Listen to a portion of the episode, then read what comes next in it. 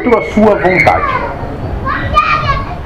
Intenção de dominar o outro, dizendo que para o outro aquilo é melhor, quando que na verdade é só o seu interesse sendo manifesto.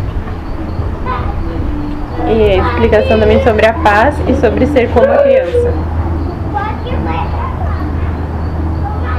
Como na alegoria proposta, ser como criança, criança é aquele que não tem preconceitos, é aquele que não julga, não condena e não acusa, ele apenas é o que é. Não se esconde,